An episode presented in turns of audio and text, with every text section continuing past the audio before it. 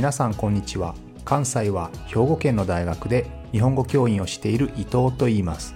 このプログラムでは日本語を学習中の皆さんに毎週1つか2つニュースを選んでその中に出てくる言葉や日本の文化社会歴史に関わることをお話しします。自然なスピードででもほんの少しだけ表現や文法を簡単にして話しますので皆さんが日本語そして日本を学ぶお役に立てれば嬉しいです。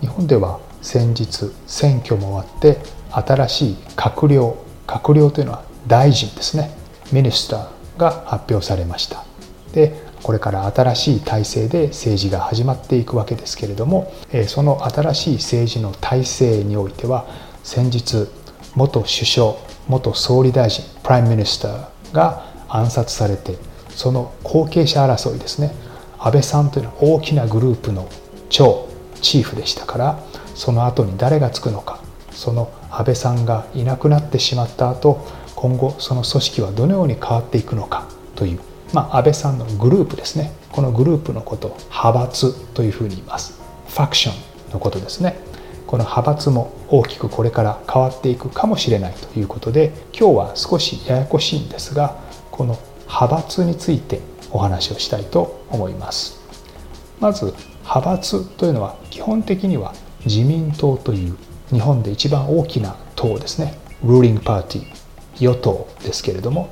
この与党非常にたくさんの人数がいて考え方にもいろんな違う考えを持った人がいるんですよね。でそうすると同じ党の中にいてもそれぞれ似た考え方のグループの人が集まります。まあ、大きく言うと例えば大きな政府を目指すか小さな政府を目指すかですね基本的に自分たちのことは自分であって政府の役割は小さければ小さい方がいいのだというのが小さな政府の考え方ですよね。一方でそうではなくてできるだけ政府がいろんな役割を果たして特に社会保障ですね。年金とか医療とかあるいは学校を無料にしたりとかいろんなところに政府がサポートをしていっていろんなことをやってほしい。これが大きな政府の考え方ですけれども自民党という大きな政党の中には小さな政府を好む人それが良いと考える人たちと大きな政府が良いと考える人たちがいます。まあ、この大きな違いがあるわけですけれどもそれ以外にももう少し小さな論点でも例えば先ほど教育の話少ししましたけれども教育を無償化する教育を全て無料にする、えー、という考え方にもいややっぱり競争が大事だから、えー、そういうものは政府が全てサポートするのではなくて学費が高い大学も学費が安いところもあっていいんじゃないのと。それによってマーケットの原理に任せた方がいいよね。というそういう考え方もあるわけです。格差、えー、貧しい人とお金持ちの格差もあっていいじゃないと。それがある方が競争があって人々の生活がどんどん良くなる。みんなが競い合って競争し合うから良くなるんですよ。といういう考え方の人がいますね、えー、一方でそうではなくて全て市場原理。マーケットのルールに任せてしまうと良くないと。弱い人を守っていくためにはもっともっと政府が関与していく。サポートしていく必要があるよね。とかね、えあるいは今石油の値段どんどん上がってますね。ガソリンの値段どんどん上がってます。でそうなると電気もなくなる。電力もなくなるということでじゃあ今止めている原子力発電をもう一回動かそうか。いややっぱり危険だから動かさない方がいい。とかですね。その代わりに自然エネルギーをもっともっと開発するべきだとかさまざまな意見があるわけです。こういったいろんなことについて、まあ、こういうの論点と言いますけれどもこういう考える観点ポイントですねについて私はこの考え方いや私はこの考え方というふうに、まあ、考え方がある程度似た人たちが集まってグループを作るわけですね。これを派閥というふうに言います。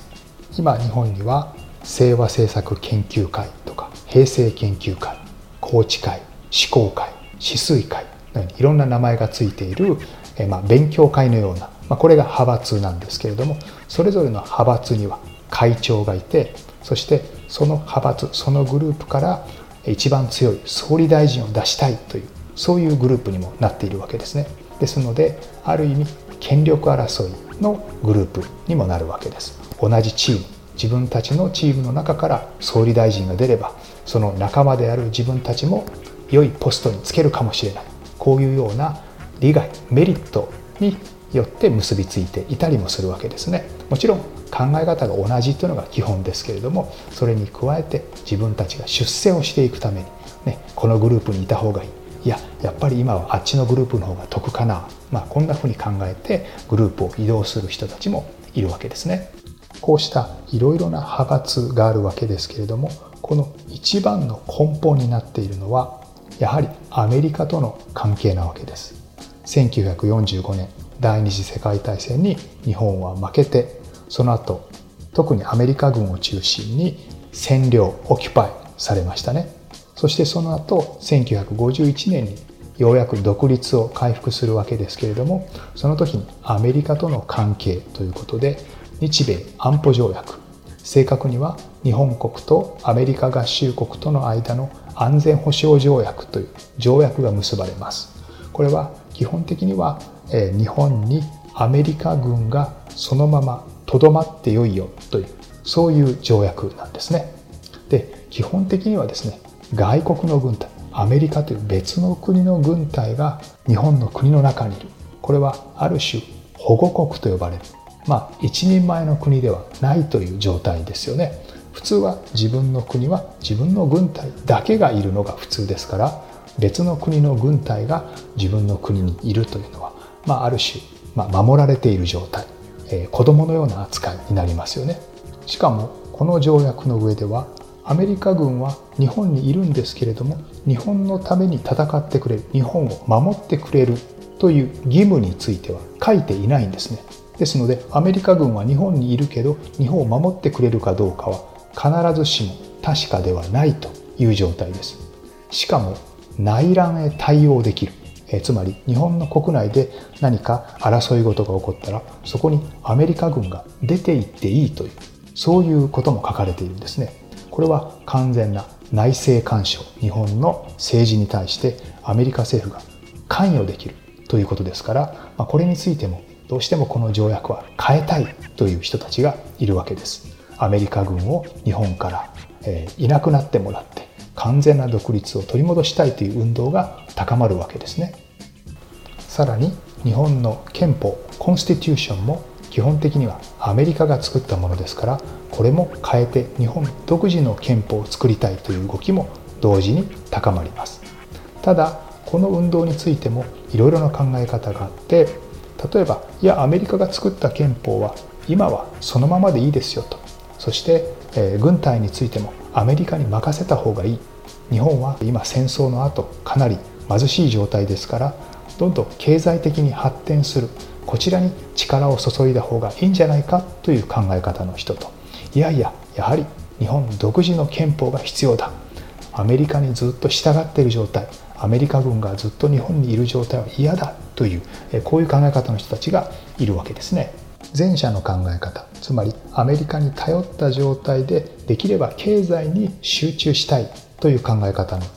党が自由党という党があります。これは吉田茂がリーダーでした。この考え方を吉田ドクトリンと呼んだりするわけですけれども非常に親米的な政権ですね。つまりアメリカにフレンドリーな政権。で一方で後者の後の方ですね。日本民主党という党の考え方ですけれどもこの党は鳩山一郎という人がリーダーだったわけです。この自由党と日本民主党というのは激しく議論をするわけですけれどもその当時ちょうどソビエト連邦や中国や北朝鮮がどんどん力が強くなってきていわゆる社会主義の力がどんどん日本に向かって降りてくる状態なんですね。日本に近づいてくる状態ですので自由党と日本民主党の間で争っている場合ではないと。もっともっと社会主義対抗しなければいけないということでこの自由党と日本民主党が一緒になります。自由党の自由と日本民主党の民主党という名前を使って自由民主党というのができます。これが今ある一番大きな政党の自由民主党ですよね。当時ソ連や中国のバックアップを受けていた日本社会党というかなり左寄りの政党と対抗するために自由党と日本民主党がひっついた自由民主党が合同でそこと対立をするという形になります。この自由党と日本民主党がちょうど一緒になったのが1955年ですのでこれを55年体制というふうに言いますね。このプロセスからも分かるように元は全く考え方の違う自由党と日本民主党が一緒にひっついたわけですから当然アメリカに対する考え方もアメリカに基本的に従っていこうという考え方といやいや日本独自の路線を行きたい日本独自の道を行きたいというふうな人たちがやはり一つの党の中にいるわけですね。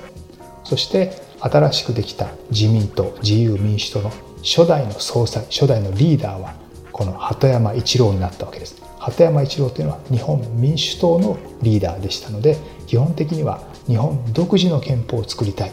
アメリカにずっと従っていくのは嫌だという党のリーダーでしたので当然一番最初はできるだけアメリカべったりアメリカとの強い関係から少しでも抜けようということを考えるわけですね。この考え方を引き継ぐのが今の清和会。つまり先日残念ながら暗殺されてしまった安倍元首相のグループです。ですので当然このグループはアメリカに頼りきりの状態は嫌なんですよね。独立したい。日本独自の軍隊を持ちたいし日本独自の憲法をきちんと作りたいというそういうグループです。そして自分たちが独立してやっていくためには競争も大事であると考えますので基本的には小さな政府を目指してやっていきます。ですのでいろいろなところを民営化するわけですね。政府が守ってあげるのではなくて民間に任せてプライベートなカンパニーにしてしまってお互いに競争させようと競争させた方がどんどん強くなっていくんだという考え方ですね。ですので日本独自の憲法を作りたい。アメリカに頼りきりにならない。強い日本を作りたい。小さな政府を作っていく。これが清和会という派閥グループになります。では他のグループ他の派閥はどんな考え方をしているかというのはまた来週以降にお話をしたいと思います。もちろんですね今はかなり simplify して非常に簡単にしてお話をしていますので本当はもっともっと派閥の歴史というのは長いですので複雑なものですけれどもまあ簡単にですね皆さんには日本の自民党という大きな政党の中にどんな派閥があるのかということを知ってもらえればいいかなということで今日はその派閥の中でも一番大きな清和会というグループについて少しお話をしました。来週はこの続きをお話ししたいと思います。また来週も聞いてくれると嬉しいです。